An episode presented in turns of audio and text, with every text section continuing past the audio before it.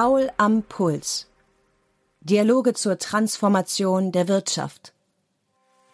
Professor Dr. Stefan Paul von der Ruhr-Universität Bochum spricht mit Entscheidungsträgern über wirtschaftliche Wandlungsprozesse. Russlands Krieg gegen die Ukraine hat die Rahmenbedingungen des wirtschaftlichen Wandels dramatisch verändert. Über die ökonomischen Konsequenzen der neuen geopolitischen Lage habe ich mit Professor Siegfried Russwurm gesprochen, Präsident des Bundesverbandes der deutschen Industrie, zuvor im Vorstand von Siemens und aktuell Aufsichtsratsvorsitzender von ThyssenKrupp. Im ersten Teil des Gesprächs weist er den Vorwurf der Naivität im Umgang der Wirtschaft mit Russland zurück, plädiert jedoch gleichzeitig für eine stärkere Diversifikation der Zulieferer- und Kundenbasis. Was wir offensichtlich alle miteinander unterschätzt haben, ist die Eintrittswahrscheinlichkeit des Risikos in der einseitigen Abhängigkeit. Da sind wir alle klüger. Das war Irrtum in Risikoeinschätzung von Fehlern zu reden und Naivität, glaube ich, ist die falsche Diktion. Wir haben darin geirrt und lernen daraus, dass wir solche Abhängigkeiten zukünftig vermeiden müssen. Allerdings muss man immer dazu sagen, das gibt's nicht for free. Das hat dann einen Preis.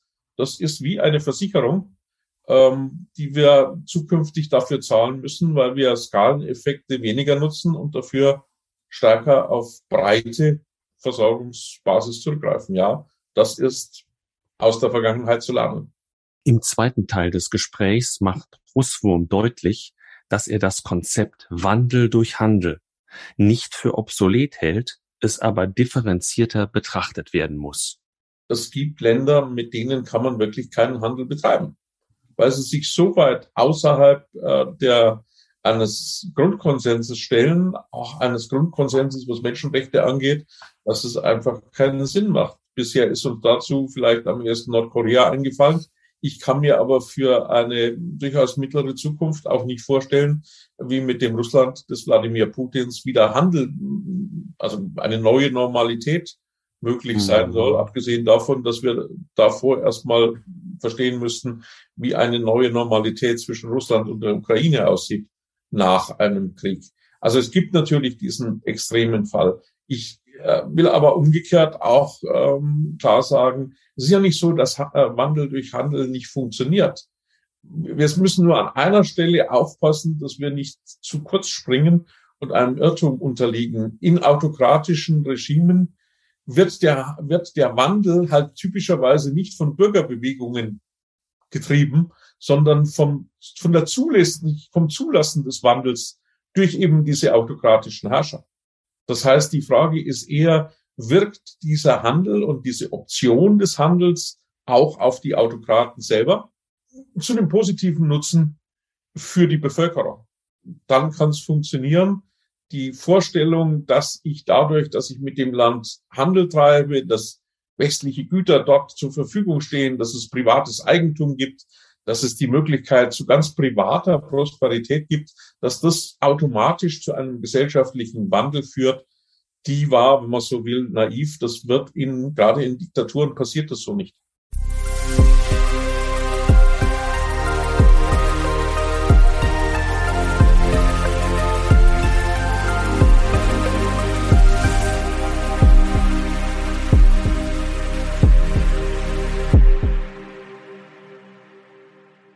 Ja, lieber Herr Russwurm, herzlich willkommen zu Paul am Puls. Im Mittelpunkt unseres Podcasts stehen ja langfristige wirtschaftliche Transformationsprozesse. Und man muss sagen, infolge des nunmehr fast dreimonatigen Krieges in der Ukraine haben sich die Rahmenbedingungen des wirtschaftlichen Wandels dramatisch geändert. Bevor wir zu den ökonomischen Folgen der gegenwärtigen Situation kommen, Wenige Tage nach dem Ausbruch des Krieges am 24. Februar sprach ja Bundeskanzler Scholz von einer Zeitenwende, ein bisschen später der Bundespräsident auch von einem Epochenbruch. Deckte sich dies mit Ihren persönlichen Erwartungen? Was waren Ihre, ersten Gedanken bei Kriegsausbruch? Wie hoch ging Ihr Puls? Also äh, der Bruch mit dem, was wir alle als halbwegs gesichert ähm, gesehen haben, Das kann ich nur bestätigen. Das galt für mich auch. Die Zeitenwende, das war dann eher dieser Sonntag, als ich zugegebenermaßen äh, die Rede des Bundeskanzlers hören wollte und das erste Mal seit langem eine Bundestagsdebatte dann ganz verfolgt habe, äh, weil doch klar war, auch in, in der Diskussion im Parlament äh, wirklich Dinge ganz anders waren. Also beides, beides stimmt. Äh, und ich sage Ihnen ganz ehrlich, ich war äh, fünf Tage vorher vor dem 24. Februar war in München, Münchner Sicherheitskonferenz. Ich war zum ersten Mal dabei. Ähm, dort ist ganz viel Kompetenz zu Sicherheitsfragen beieinander. Und mit Ausnahme der US-amerikanischen Delegierten waren sich fast alle einig, nein, es gibt keine Invasion. Das macht keinen Sinn, das hat keine Logik. Äh, und Wladimir Putin hat uns dann innerhalb weniger Tage beigebracht, dass er offensichtlich eine andere Logik hat als das, was wir für gesichert hielten. Ähm, insofern war ich, äh, war ich maßlos erschüttert darüber und bin es immer noch, äh, dass der russische Präsident das, was ich für Konsens hielt, in der zivilisierten Welt aufgekündigt hat. Viele deutsche Unternehmen waren und sind zum Teil ja noch in der Ukraine und auch in Russland vertreten. In, in ihrer Funktion nun stehen Sie ja mit vielen dieser Unternehmen in Kontakt. Ähm, wie ist man dort mit den entstandenen Herausforderungen vor Ort umgegangen? Nun, die Situation war ja durchaus unterschiedlich. Ich habe ganz viele Unternehmerinnen und Unternehmer getroffen, die unmittelbar nach dem Start des Krieges gesagt haben, okay, mit diesem Regime kann man keine Geschäfte machen. Wir hören sofort auf. Was dann, wenn du transaktionales Geschäft machst, also Container von Waren dorthin lieferst, ja äh, relativ einfach machbar ist. Auf der anderen Seite gibt es halt auch Unternehmen, die viele tausende Mitarbeiterinnen und Mitarbeiter dort beschäftigen äh, die sich darüber ernsthaft Gedanken gemacht haben, was heißt das für die Sicherheit ihrer Mitarbeiterinnen und Mitarbeiter. Und da darf man auch nicht verkennen, auch wenn das äh, als ein, ein juristisches Detail äh, vielleicht missverstanden würde, aber es ist ein ganz wichtiges. Äh, wer bestehende Verträge hat, der muss Sanktionstatbestände anführen, um sie nicht zu erfüllen. Äh, sonst wird er schadensersatzpflichtig. Und das wäre natürlich völlig äh, entgegen aller Intention äh, aus bester Absicht ein, äh, ein Projekt zu beenden und dann schadensersatzpflichtig zu sein, weil Force Majeure eben nicht wirklich greift. Also die Entscheidungen bei den Unternehmen, die direkt in Russland engagiert waren, ähm, die waren nicht trivial. Sie sehen aber auch an einigen großen Beispielen, dass es dann ein stufenweises Vorgehen gab, äh, unmittelbare Reaktion, wir machen kein Neugeschäft mehr und dann in einer zweiten Stufe nach einigen Wochen der Vorbereitung, wir haben jetzt auch einen Plan, wie wir aus bestehenden Geschäften aussteigen können. Also der, äh, die, die große Mehrheit von Unternehmern geht raus aus Russland. Es gibt ein paar wirklich auch überzeugende Gegenbeispiele, wie ich finde, aus humanitären Gründen, also Arzneimittelhersteller beispielsweise, die mhm. sagen, wir liefern auf jeden Fall. Das ist auch wirklich gut nachvollziehbar. Aber mein Eindruck ist auch, dass die meisten eigentlich auf dem Rückzug sind oder das auch tatsächlich schon abgeschlossen haben. Ja, wenn man das ein bisschen längerfristig anschaut, seit der Annexion der Krim in, äh, in 2014 hat sich ja das Handelsvolumen schon halbiert. Also der der mhm. Exodus aus Russland heraus, der hat nicht jetzt erst begonnen. Er wurde natürlich am 24. Februar nochmal drastisch beschleunigt. Und klar, äh, auch die Abwägung, was passiert eigentlich mit dem, was ich für die russische Bevölkerung tue, das hat der CEO eines großen Medizindienstleisters für mich am, am treffendsten auf den Punkt gebracht. Er sagte, wissen Sie, wenn wir aufhören mit unserer Aktivität in Russland, dann ist die Konsequenz nicht eine statistische Größe von Todesfällen, dann sind es unsere Patienten, die wir heute namentlich kennen, die innerhalb von wenigen Wochen sterben werden.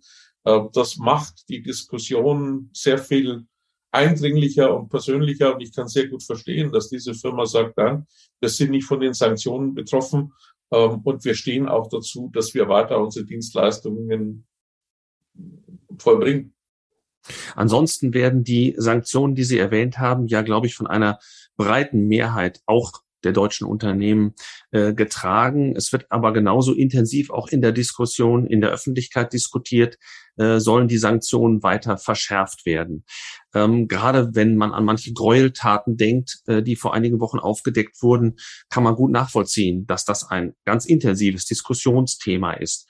Deswegen die Frage, reicht aus Ihrer Sicht das derzeitige Sanktionsregime aus?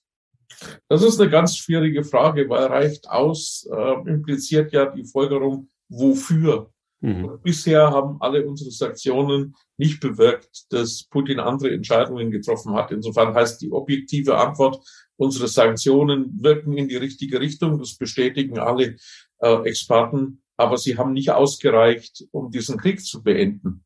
Ähm, auf der anderen Seite gilt, Sanktionen sollen dem Gegenüber mehr schaden als dem, der sie beschließt. Und auch das gibt eine Grenzlinie. Manche Dinge, die vielleicht auf den ersten Blick wünschenswert erscheinen, wenn man da genauer hinschaut, stellt man fest, das würde uns äh, mehr schaden als Russland und dann sollte man vorsichtig sein damit.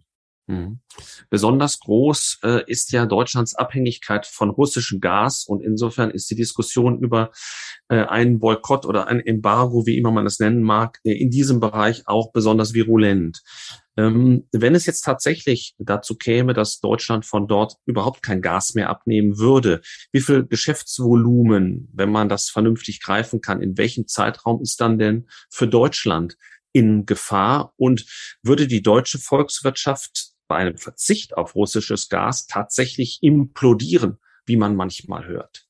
Also es hätte ganz sicher massive, wenn nicht katastrophale Auswirkungen. Ich gebe ehrlich zu, wir können sie nicht quantifizieren, sondern wissen nur, sie sind sehr groß, genau, und zwar aus gleichem Grund. Ähm, die Verflechtungen innerhalb unserer Wirtschaft sind so immens, dass wir Sekundär- und Tertiärwirkungen ganz schwer quantifizieren können. Ich gebe Ihnen mal ein Beispiel. Ähm, die Keramikindustrie hat am, am deutschen BIP einen, einen minimalen Anteil. Das sind, glaube ich, um die ein Prozent herum. Jetzt würde man sagen, na ja, äh, ich verstehe zwar, dass Keramikbrennöfen nur mit Gas funktionieren, aber gut, dann gibt's halt keine neuen Kaffeetassen mal für eine gewisse Zeit. Tatsache ist aber, dass zwei Drittel der Keramikindustrie in Deutschland technische Keramik herstellt. Und ohne technische Keramik gibt es keine Keramiklager. Ohne Keramiklager gibt es keine Flugzeugturbinen. Ohne Flugzeugturbinen gibt es keine Flugzeuge. Abgesehen davon, dass alle Hochspannungsstaltanlagen mit Keramik als Isolationskörpern arbeiten. Und diese, diese Sekundäreffekte, die lassen sich ganz schwer quantifizieren. Sie existieren massiv, also anekdotisch haben wir sie aus ganz vielen Branchen, auch aus solchen, die dann die Verwender solcher Komponenten sind, so dass wir davon ausgehen, dass die Auswirkungen wirklich extrem werden und alles andere als wünschenswert sind und damit ein Gasembargo genau diese Anforderung nicht erfüllt, dass sie Russland mehr schadet als uns. Äh, nun heißt es ja immer, selbst ähm, wenn es im Moment noch keine Mehrheit für ein solches Embargo gäbe, man müsste sich trotzdem darauf vorbereiten, dass auf der anderen Seite der Hahn tatsächlich abgedreht wird. Ähm, können Sie uns so ein bisschen schildern, in welchen Branchen am ehesten noch Substitutionen und in welchen Zeiträumen möglich wären und wo das ganz schlecht geht?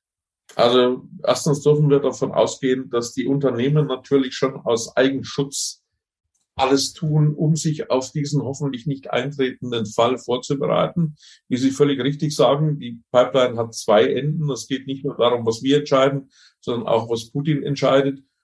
Und darüber hinaus ist so eine Pipeline, die heute zumindest, was die, äh, was die Ural-Pipeline angeht, äh, ja mitten durch die Ukraine führt, auch an sich ein, ein äh, vulnerables Konstrukt. Also wir wollen alle versuchen, diesen Zustand zu vermeiden und trotzdem versuchen Unternehmen, sich darauf vorzubereiten. Das geht in manchen Fällen, also dort, wo sie mit Gas heizen, ähm, gibt es die Möglichkeit, äh, Backup-Ölheizungen äh, entweder wieder in Betrieb zu nehmen oder vorzubereiten. Ich habe ein anderes Unternehmen getroffen, dort investiert man jetzt einen zweistelligen Millionenbetrag darin, die Gasbrenner so aufzurüsten und auszutauschen, dass man auch mit Flüssiggas, das per Bahn oder per Lkw angeliefert wird, heizen kann. Ganz schwierig wird es bei der stofflichen Verwendung, wird es in der, in der Chemieindustrie, wo Gas Grundstoff ist. Ähm, und überall dort, wo ich auch die hohen Temperaturen von Gas bei gleichzeitiger für den Prozess fast vollständiger Schadstofffreiheit, was jetzt Schwebstoffe oder sowas angeht, brauche. Jetzt sind wir wieder bei der der Keramikindustrie, sind bei der Glasindustrie. Da mhm. wird es dann ganz schwierig, weil äh, de facto echte Alternativen nicht vorliegen oder nicht innerhalb von Jahren zu installieren sind. Mhm. Jetzt äh, wird ja auch äh, diskutiert für den Fall, dass es tatsächlich eine dramatische Knappheitssituation geben sollte. Wie sieht dann noch die Reihenfolge der Energieversorgung aus? Und ähm, eigentlich sieht der Notfallplan ja vor, dass die Privathaushalte erst zuletzt dann äh, mit dieser Knappheit konfrontiert werden. Zuerst eben die Industrie. Teilweise wird aber auch diskutiert, diese Reihenfolge der Energieversorgung umzudrehen. Wie ist Ihr Standpunkt? Nun, dieser Notfallplan, der ist ja nicht gemacht für eine echt längerfristige Gasmangellage, sondern der ist entstanden, um mit kurzfristigen Störungen umzugehen. Mhm. Das heißt, ähm, man muss fairerweise ja die Frage stellen, ob bei einem echt langfristigen und breiten Gasmangel ähm, die Physik eigentlich diese Freiheitsgrade hergibt. Ähm, unser Gasnetz hat ganz eigene Topologie. Ähm, wenn wir zum Beispiel als Ersatz nur noch LNG aus der Nordsee einspeisen können, durch eigene neue Terminals oder äh, durch befreundete Staaten, halt aus den Niederlanden, aus Belgien, ähm, kommt dann im Südosten Deutschlands überhaupt noch genug Gas an, um diese Prioritätsfrage zu stellen. Also die, die Vorstellung, dass bei der Bundesnetzagentur zwei Schalter sind, an denen man das eine oder das andere ein- oder ausschalten kann. Ähm, das wäre nett, aber das ist nicht so. Das heißt, die tatsächliche Situation ist um einiges komplizierter. Auch das ist Teil der Überlegungen, warum dieses Szenario nicht leichtfertig von uns selber initiiert mhm. werden sollte. Äh, wenn Sie in Südostbayern gar kein Gas mehr in der Leitung haben, weil es die Physik, die Gasdynamik nicht hergibt, dann erübrigt sich die Frage, ob erst das Krankenhaus oder erst die privaten Verbraucher oder erst die Industriebetriebe abgeschalten werden, weil keiner etwas mhm. ähm, inwiefern lässt sich die Politik in dieser Situation von Ihnen, überhaupt von der Wirtschaft beraten? Wie intensiv ist der Austausch? Der Austausch ist intensiv mit der Politik, auch mit der Bundesnetzagentur, die ja genau diese konkrete Frage hantiert. Dabei ist klar, das Entscheidungsprivileg liegt bei der Politik. Was wir dazu tun können, ist Auswirkungen aufzeigen oder alternativ aufzeigen. Das passiert auch tatsächlich und passiert sehr intensiv. Ähm, nicht notwendigerweise ähm, äh, öffentlich in den Medien, weil das für die Fragestellungen vielleicht auch nicht der, der beste Weg ist, aber der Kontakt ist sehr intensiv.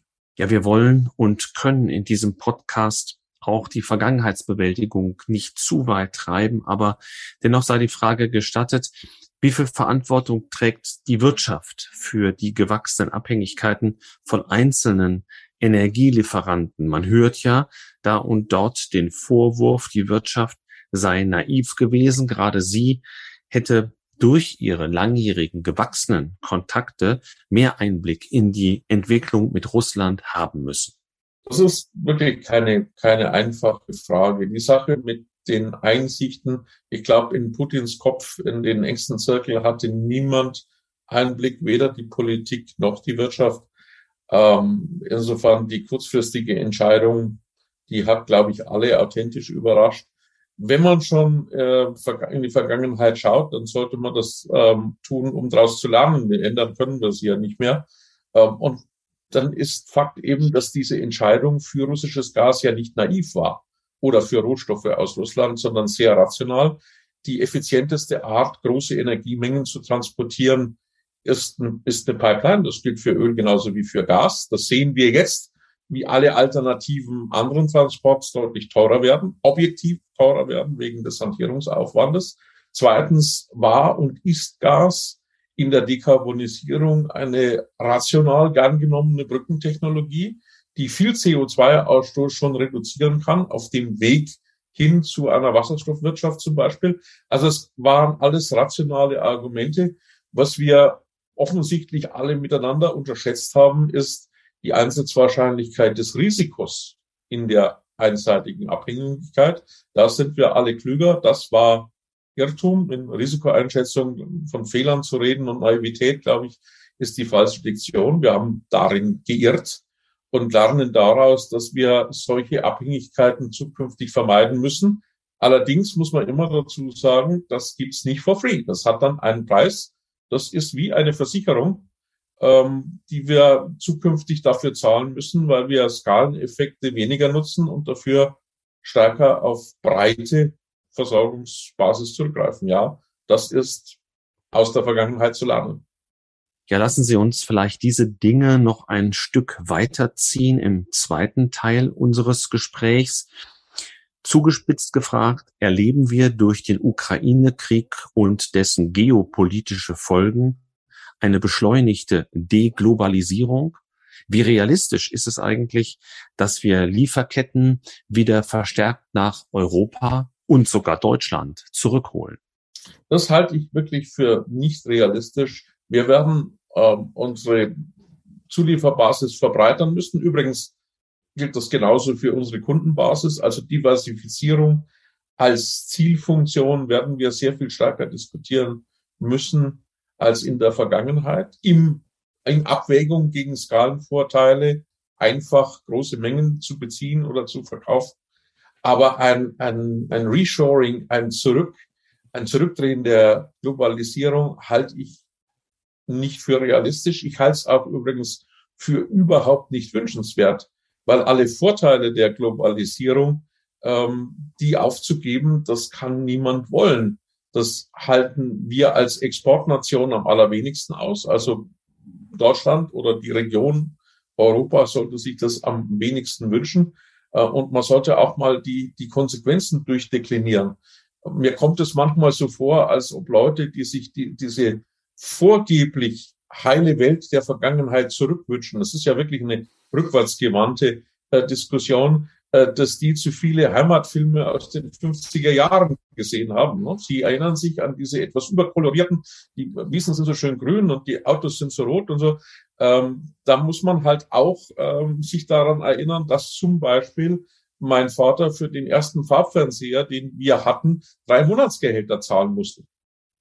Also wir alle profitieren von dieser Globalisierung und auch die Länder, in, mit denen wir im Wirtschaften sind in der Globalisierung, haben und daraus profitiert und profitieren daraus in großer Zahl. Deswegen nochmal, ein Zurückgehen der Globalisierung ist nicht wünschenswert, wird auch nicht passieren nach meiner Überzeugung, aber wir werden uns alle breiter aufstellen. Es ist immer noch die Frage, ähm, wie geht man mit diesen äh, Ländern um, in denen eben die politischen Systeme so ganz anders sind, äh, als wir in unserer Demokratie äh, das, das zum Glück haben. Also wie geht man mit autoritären, autokratischen Regimen gar um? Ähm, zugespitzt gefragt, ist das Konzept, das wir versucht haben zu verfolgen, Wandel durch Handel gescheitert? Machen wir künftig Handel ohne Wandel oder gar keinen Handel mehr mit bestimmten Ländern? Wir werden, wir werden alle Varianten sehen. Ich fange mal von hinten an. Ähm, es gibt Länder, mit denen kann man wirklich keinen Handel betreiben, weil sie sich so weit außerhalb äh, der eines Grundkonsenses stellen, auch eines Grundkonsenses, was Menschenrechte angeht, dass es einfach keinen Sinn macht. Bisher ist uns dazu vielleicht am ersten Nordkorea eingefallen. Ich kann mir aber für eine durchaus mittlere Zukunft auch nicht vorstellen, wie mit dem Russland des Wladimir Putins wieder Handel, also eine neue Normalität möglich sein mhm. soll, abgesehen davon, dass wir davor erstmal verstehen müssten, wie eine neue Normalität zwischen Russland und der Ukraine aussieht nach einem Krieg. Also es gibt natürlich diesen extremen Fall. Ich will aber umgekehrt auch ähm, klar sagen, es ist ja nicht so, dass äh, Wandel durch Handel nicht funktioniert. Wir müssen nur an einer Stelle aufpassen, dass wir nicht zu kurz springen und einem Irrtum unterliegen. In autokratischen Regimen wird der, wird der Wandel halt typischerweise nicht von Bürgerbewegungen getrieben, sondern vom, von der Zulassen, vom Zulassen des Wandels durch eben diese autokratischen Herrscher. Das heißt, die Frage ist eher, wirkt dieser Handel und diese Option des Handels auch auf die Autokraten selber zu einem positiven Nutzen für die Bevölkerung. Dann kann es funktionieren. Die Vorstellung, dass ich dadurch, dass ich mit dem Land Handel treibe, dass westliche Güter dort zur Verfügung stehen, dass es privates Eigentum gibt, dass es die Möglichkeit zu ganz privater Prosperität gibt, dass das automatisch zu einem gesellschaftlichen Wandel führt, die war, wenn man so will, naiv. Das wird in, gerade in Diktaturen passiert das so nicht. Mhm.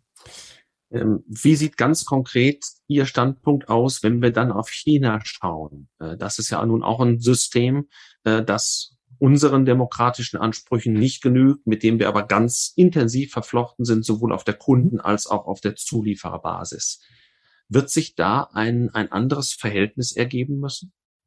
Also ich glaube, äh, bezüglich China ist schon also ist unsere Erkenntnis gestiegen. Und ich fasse das immer gerne in einem Dreiklang zusammen. Ich glaube, äh, Anthony Blinken war nicht der Erste, der es so formuliert hat, aber für mich hat er es am eindrucksvollsten zusammengefasst, dass man China in mindestens drei Kategorien sehen muss. Einmal als Partner für Probleme, für Herausforderungen in der Welt, die wir tatsächlich nur gemeinsam als Weltgemeinschaft lösen können. Also wir werden den Klimawandel nur gemeinsam bekämpfen können und nicht in, in kleinen Clubs. Also der Klimaclub, der muss ein weltumspannender sein. Fragen von Pandemiebekämpfung äh, oder ähnliches. Da wird man mit China zusammenarbeiten müssen, weil nur globale Ansätze funktionieren. Mhm. Dann gibt es ein ganz weites Feld, wo China Wettbewerber ist in der Zukunft und eben nicht mehr den Welpenschutz eines Entwicklungslandes genießen wird, sondern ein Wettbewerber mindestens auf Augenhöhe ist. Das müssen die Chinesen akzeptieren, dass wir ihnen diesen Welpenschutz de facto entziehen. Und dann gibt es einen Teil, äh, wo wir Systemrivalen sind. In einem ganz, ganz harten Sinn. Äh, auch diese Dimension gibt es. Am, äh, am besten oder am, am, am dramatischsten zeigt sich das im Umgang mit Menschenrechten, aber auch in der Frage äh, von, von der Expansion, von dem Bilden eines Einflussbereichs. Also One Road, One Belt Initiative Chinas, äh, um Einfluss in anderen Ländern zu gewinnen. Dort sind wir dann wirkliche Systemrivalen. Ähm, und alle drei, alle drei äh, Dimensionen äh, die werden existieren. Und wir müssen mit diesen drei Dimensionen halt umgehen. Mhm. Äh, in der Diskussion, nach meiner Meinung, wird sehr viel darüber diskutiert, mit wem wir nicht mehr oder weniger in Verbindung äh, stehen wirtschaftlich. Aber mit wem wir denn mehr machen wollen, das wäre doch auch mal eine interessante Frage. Wo sind denn die Gegenden in der Welt, die sowohl auf der Kunden- als auch auf der Zuliefererseite an Bedeutung gewinnen könnten und sollten? Also wenn wir uns selbst kasteien würden im Sinne von, wir machen Geschäft nur noch mit äh, liberalen Demokratien, dann wird der Exportmarkt, der uns zur Verfügung steht, äh, sehr eng werden. Und die, die Diskussion äh, finde ich tatsächlich in Deutschland maximal überzeichnet. Äh, wir schaffen es ja nicht mal, ein Handelsabkommen mit Kanada zu ratifizieren, einem Land, das wohl unzweifelhaft unserer Wertetradition extrem nahe steht. Also heißt das als Konsequenz, äh, wir tun gut daran, auch Handel zu betreiben, auch Handelsabkommen abzuschließen mit äh, Ländern, in denen noch nicht ein Idealzustand herrscht. Solange wir dort die Chance sehen, dass das, ähm, dass es einen, einen Trend, eine vernünftige Trajektorie gibt, äh, halte ich das für ausgesprochen vernünftig und auch für verantwortbar. Und wenn Sie auf die Freihandelsabkommen hingewiesen haben, die mehr oder weniger stockend nur verabschiedet werden, wer trägt dafür die Verantwortung? Ist das die Politik? Äh, ist, ist das die Wirtschaft auch, die bestimmte Befürchtungen hat bei solchen Abkommen? Oder, oder woran scheitert es, dass wir da international nicht weiterkommen? Ja, ich glaube, äh, was wir, was wir lernen mussten über die letzten Jahre ist, dass die Idee holistischer Abkommen die alle Dimensionen ähm, abdecken, die, die sind halt auch beliebig schwierig. Ähm, das heißt, äh, zu sagen, lasst uns den Elefanten in Scheiben schneiden und lasst uns unterschiedliche Dimensionen einzeln regeln und unser Fortschritt im Konsensus ist in unterschiedlichen Dimensionen unterschiedlich. Das scheint das Gebot der Stunde zu sein. Ich habe jetzt gelernt, dass aus der ewigen Hängepartie des Mercosur-Abkommens das Thema Deforestation, also Umweltschutzbelange im Regenwald, ganz bewusst ausgeklammert wurden, in, in einem separaten Abkommen adressiert werden sollen. Und damit ist auch wieder klar, es gibt Fragen, where we agree to disagree und wo wir noch verhandeln müssen, wie es zu einer konsensualen Lösung kommt, aber immer zur Bedingung zu machen, dass alle Aspekte einvernehmlich gelöst sind, bevor wir ein Handelsabkommen haben, ich glaube, das, ähm, das ist nicht realistisch. Das hilft auch nicht weiter. Mhm. Wenn wir das Krisengeschehen mal so ein bisschen zusammennehmen und äh, nochmal an eine weitere Facette hinzufügen, nämlich ganz aktuell auch der Stau von Schiffen im Shanghaier Hafen, der ja nochmal ein, ähm, ein Symbol ist für, für das, was sozusagen tatsächlich klemmt in der internationalen Wirtschaft. Haben Sie so ein paar Hinweise, wie sich Unternehmen vielleicht auch resilienter, wie man heute so schön sagt, also widerstandsfähiger machen können und was das für Verbraucher bedeuten könnte? Also äh, der, die aktuelle Situation in China ist ein schönes Beispiel ähm, dass die, der Versuch, Skalenvorteile zu nutzen, Komplexität zu reduzieren, halt äh, mit Risiken verbunden ist. Also ich habe äh, vor kurzem hatte ich das Vergnügen, mit dem Außenminister von Singapur ähm, zu Abend zu essen, der mir erzählt hat, was also einmal wusste ich selber, dass in der Vergangenheit viele multinationale Unternehmen ihr Asien-Headquarter von Singapur nach Shanghai oder nach Hongkong verlegt haben. Mhm. Und zwar äh, nicht willkürlich, sondern mit der Überlegung, äh, China ist ein so großer und relativ homogener Markt. Ich nutze die Skalenvorteile, bevor ich mich in kleineren asiatischen Ländern äh, verlaufe, nutze ich erstmal die Möglichkeiten dieses großen chinesischen Marktes. Und das gilt als Absatzmarkt genauso wie als Beschaffungsmarkt. Äh, der Außenminister hat mir jetzt erzählt, dass in den letzten Monaten vermehrt Firmen dieses wieder zurückdrehen, ihr Asien-Headquarter nach Singapur zurückverlegen. Die singapurische Regierung das auch natürlich stark fördert, weil Asien halt deutlich größer ist als China. Ja, äh, komplizierter, auch im wahrsten Sinne des Wortes komplexer, damit manche Skalenvorteile nicht mehr existieren, aber dafür eben Resilienz im Sinne von, ich habe eine breitere Basis in dieser Wachstumsregion Asien genutzt werden. Und das ist, glaube ich, die Lehre vieler Unternehmen, sich breiter aufzustellen, nochmal sowohl in den Absatzmärkten als auch in den Beschaffungsmärkten. Aber diese wegfallenden Skalenvorteile, dieses, dieses Reduzieren des Risikos, äh, geht halt einher mit höheren Kosten. Das heißt, die Versicherungsprämie, äh, die werden am Ende wir als Verbraucher zahlen, weil die Unternehmen diese höheren Kosten halt weitergeben längs der Lieferkette und am Ende steht der Verbraucher, steht die Verbraucherin. Also es wird teurer werden. Mhm. Und äh, nochmal sozusagen eine Ebene höher, jetzt mal gesamtstaatlich geschaut, angesichts der jetzigen Tendenzen, hochschnellende Inflation, Versorgungslücken, äh, muss man davon ausgehen, dass der Höhepunkt unseres Wohlstands, vielleicht auch unserer politischen Stabilität erstmal eine Zeit lang hinter uns liegt. Äh, kommen wir also in eine Phase, manche nennen das ja auch Bundesrepublik 3.0, also nach dem Wiederaufbau und dann äh, Zeiten sehr starken Wachstums, äh, wo wir uns jetzt äh, einfach mal mit mehr Bescheidenheit den Dingen widmen müssen? Naja, Bescheidenheit, das, das hat so etwas äh, Fatalistisches. Ich würde es eher so beschreiben, wir müssen manche Dinge uns härter erarbeiten als in der Vergangenheit. Die Friedensdividende, die Skalenvorteile äh, von, von Fokussierungen, äh, die hatten äh, so diese Charakteristik, äh, das fällt uns in den Schoß. Wir sehen halt jetzt gerade, das fiel uns in den Schoß um eines Risikos willen. Äh, darauf können wir uns nicht verlassen. Das heißt, wir müssen auch für unseren Wohlstand wohl in Zukunft härter arbeiten und das gilt für die Unternehmen genauso wie es für die Volkswirtschaft in Summe gilt. Mhm. Jetzt würde ich gerne äh, noch ein paar persönliche Fragen stellen. Sie haben einen Großteil Ihrer Karriere bei Siemens verbracht.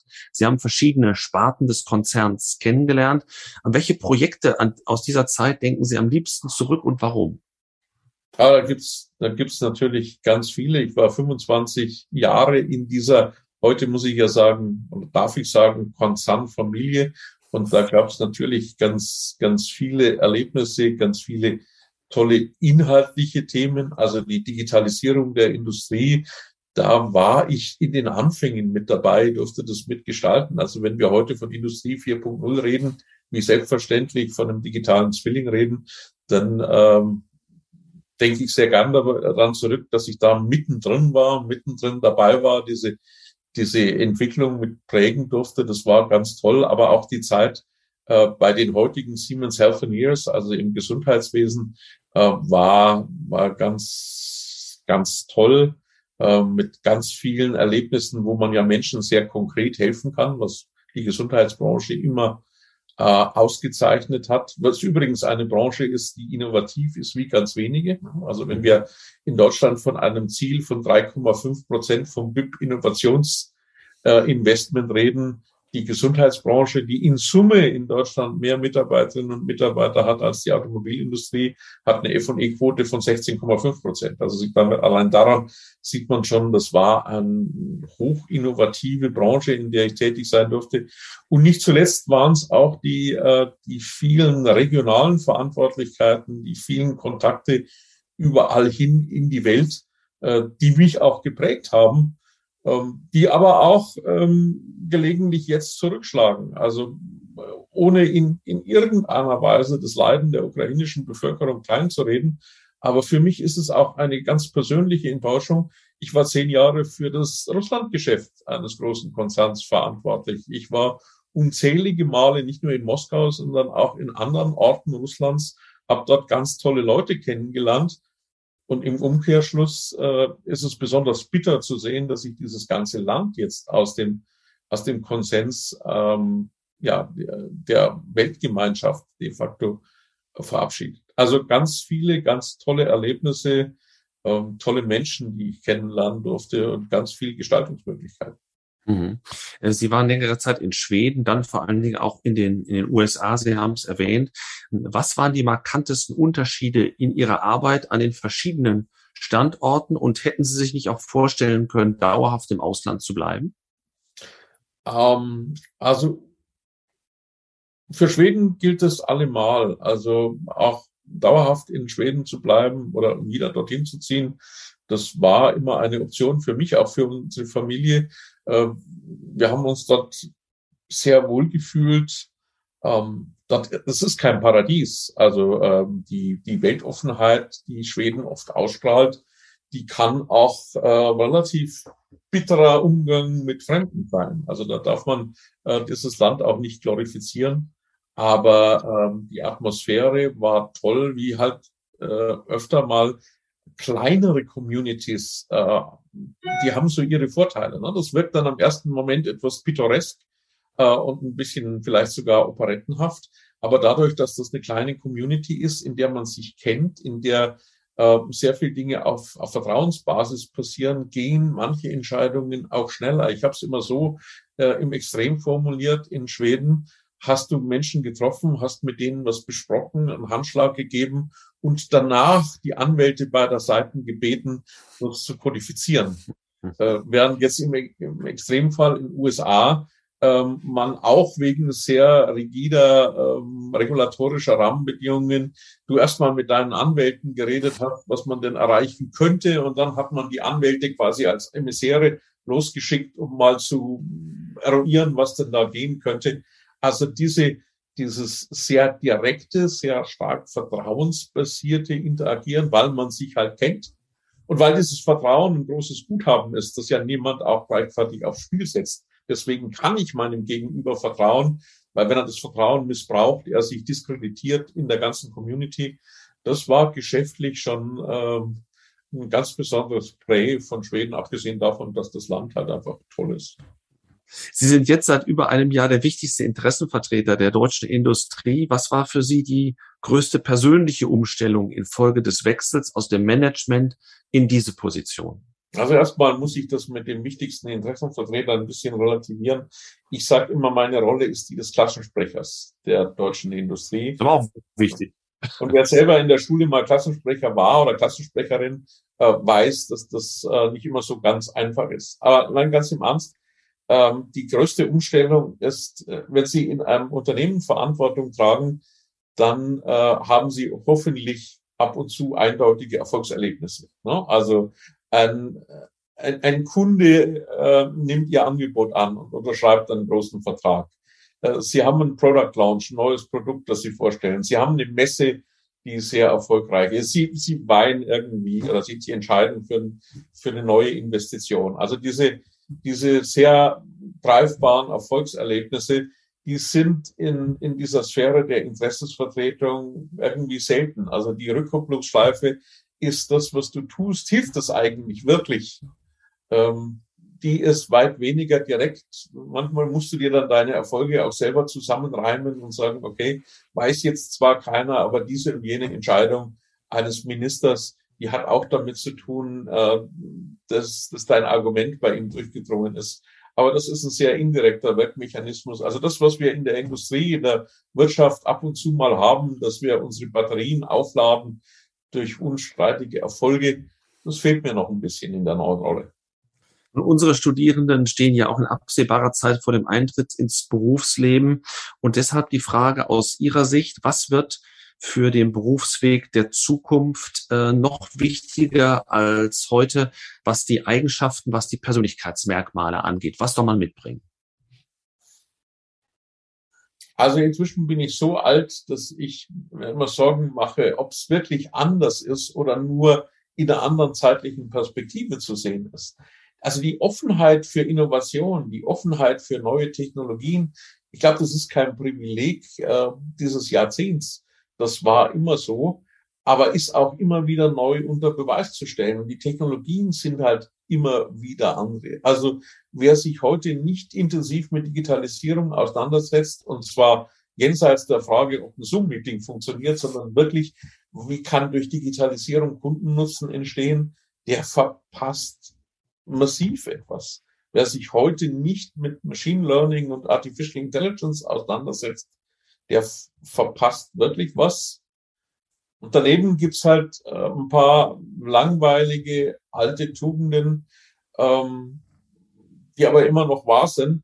Zum Beispiel, dass der Schiedsrichter immer der Kunde ist. Ne? Also Sie kennen alle den Spruch, äh, der Wurm muss dem Fisch schmecken und nicht dem Angler. Der übersetzt sich ja ins Geschäftsleben äh, es ist nicht Lad pur Lad, sondern es geht darum, echten Kundennutzen zu äh, generieren, weil am Ende ist der Kunde äh, der Entscheider. Wenn man solche Banalitäten sich vergegenwärtigt, durchaus auch vergegenwärtigt, auch das Anbieten meiner Arbeitskraft, das ist ein marktwirtschaftlicher Mechanismus. Mein Kunde ist mein Arbeitgeber. Also was muss ich tun, damit mein Kunde, damit ich meinem Kunden schmecke? also meinem Arbeitgeber schmecke, dann, äh, dann sind das vielleicht zeitlos gültige Regeln. Also offen bleiben, offen bleiben für Innovation, sich in die Schuhe des anderen mal reinstellen und zu sagen, was hat denn der jetzt davon, was hat er auch von mir, was kann ich ihm wirklich ähm, zu seinem Geschäft helfen. Das ist sicherlich ein guter, äh, ein guter und auch gültiger, zeitlos gültiger Rat. Jetzt kommen wir schon zu unserem letzten Punkt. Wir haben ganz viel über wirtschaftlichen Wandel gesprochen und deswegen geht es darum auch bei der Satzergänzung, um die ich Sie bitten würde. Wenn ein Satz beginnen würde mit dem Begriff Transformation, dann käme ein Gedankenstrich. Wie würden Sie ergänzen? Hat meistens mehrere Dimensionen und ist keine eindimensionale Aufgabe. Lieber Herr Rosform, ganz herzlichen Dank, dass wir heute Ihren Impuls fühlen durften bei diesen geopolitischen Themen, die sich nicht von heute auf morgen entscheiden werden, äh, die sich hoffentlich aber in die richtige Richtung bewegen. Dafür sind Sie auch im Einsatz und da merkt man, dass Sie dafür brennen. Ich bedanke mich für das Gespräch, für Ihre Zeit und wünsche Ihnen dabei alles Gute. Vielen Dank. Alles Gute auch Ihnen. Danke.